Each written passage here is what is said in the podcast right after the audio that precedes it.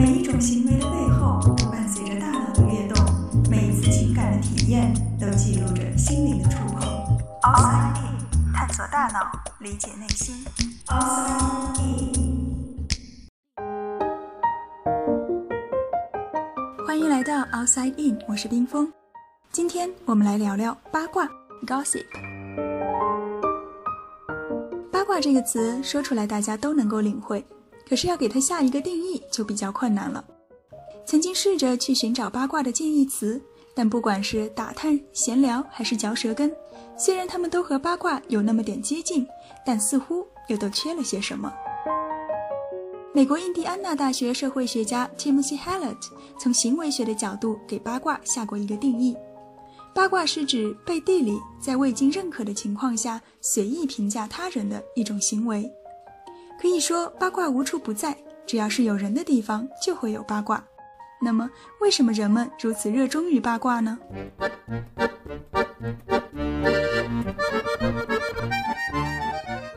也许很多人会觉得八卦是流行文化的产物，然而演化心理学认为，人类的八卦行为自古便有，它是维系群体内部交流和稳定的一种重要的工具。从某种意义上说，人类八卦和动物之间的理毛行为是非常相似的。一些群居的动物会通过相互梳理毛发来形成社会连结，而当毛发变得稀疏，人类便通过八卦与社交来达成群体的一致性。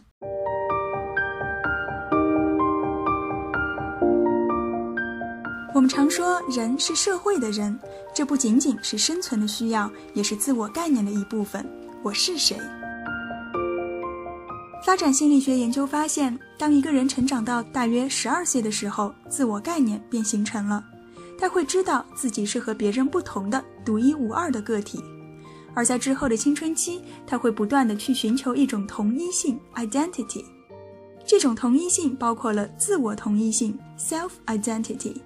比如说，我们会形成稳定的性格，养成相对固定的行为模式，从而对自身有一个恒定的认知。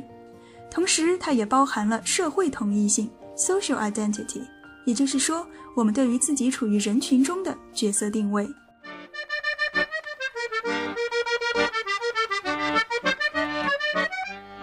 社会心理学家 John Turner 在一九七零年代提出了社会同一性理论。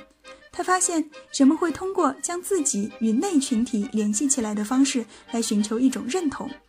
所谓内群体 （in group）。也就是在那一刻，我们的社会角色是一致的，我们是一类人。比方说，当我们在八卦明星的时候，我们会默认大家的身份都是普通人，而不是明星。我们不可能去和一个明星八卦另一个明星。这种内群体之间的团结，可以让群体中的每一个个体都获得更高的自尊感。而当我们将自己的群体与其他群体，也就是外群体 （out group） 进行比较的时候，我们也会表现出更偏爱自己的群体。所以我们在八卦明星的时候，经常会说“贵圈真乱”，言下之意，娱乐圈太差劲了。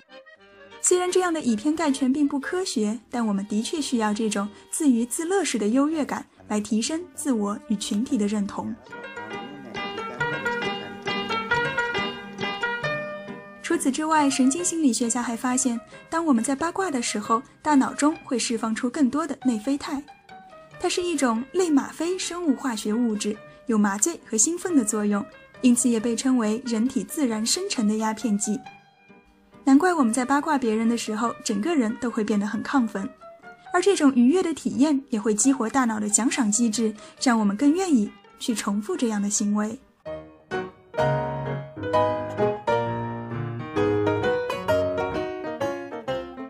经有过这样一个心理学实验，让一群被试者去听一些八卦消息，同时扫描他们大脑内的神经反应。这些八卦消息有些是关于他们自己的，当然消息的内容都是捏造的，只是把主角换成了被试者本人；也有一些是关于被试者的好友的，还有一些则是明星八卦。在内容上也分为正面的消息，比如说关爱弱势群体等等，以及不好的消息，比如车祸逃逸。结果发现，当被试者听到名人的负面消息时，大脑内的奖赏中枢被激活的程度最高，甚至超过了关于自己和好友的任何好消息。之后，研究人员又让被试者对此前听到的这些消息进行一个主观的评价，结果被试者普遍表示自己对于明星的丑闻并没有什么感兴趣。难道是实验出错了吗？为什么会出现这样前后矛盾的情况呢？这才是实验最有意思的地方。对于大脑的扫描显示，当被试者进行主观评估的时候，他们大脑中的认知调节中枢被高度激活，也就是说。我们的大脑会不由自主地被明星八卦所吸引，但我们不会这样说出来。我们会调用另外一套机制来隐藏心底的小邪恶。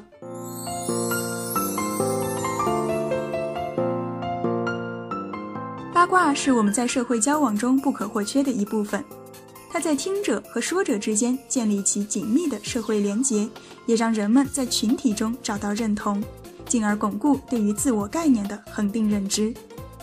而我们的大脑，它就是那么的诚实，无论你承认与否，我们就是喜欢听到别人的坏消息。这并非是幸灾乐祸，但的确会让我们自己感觉更良好。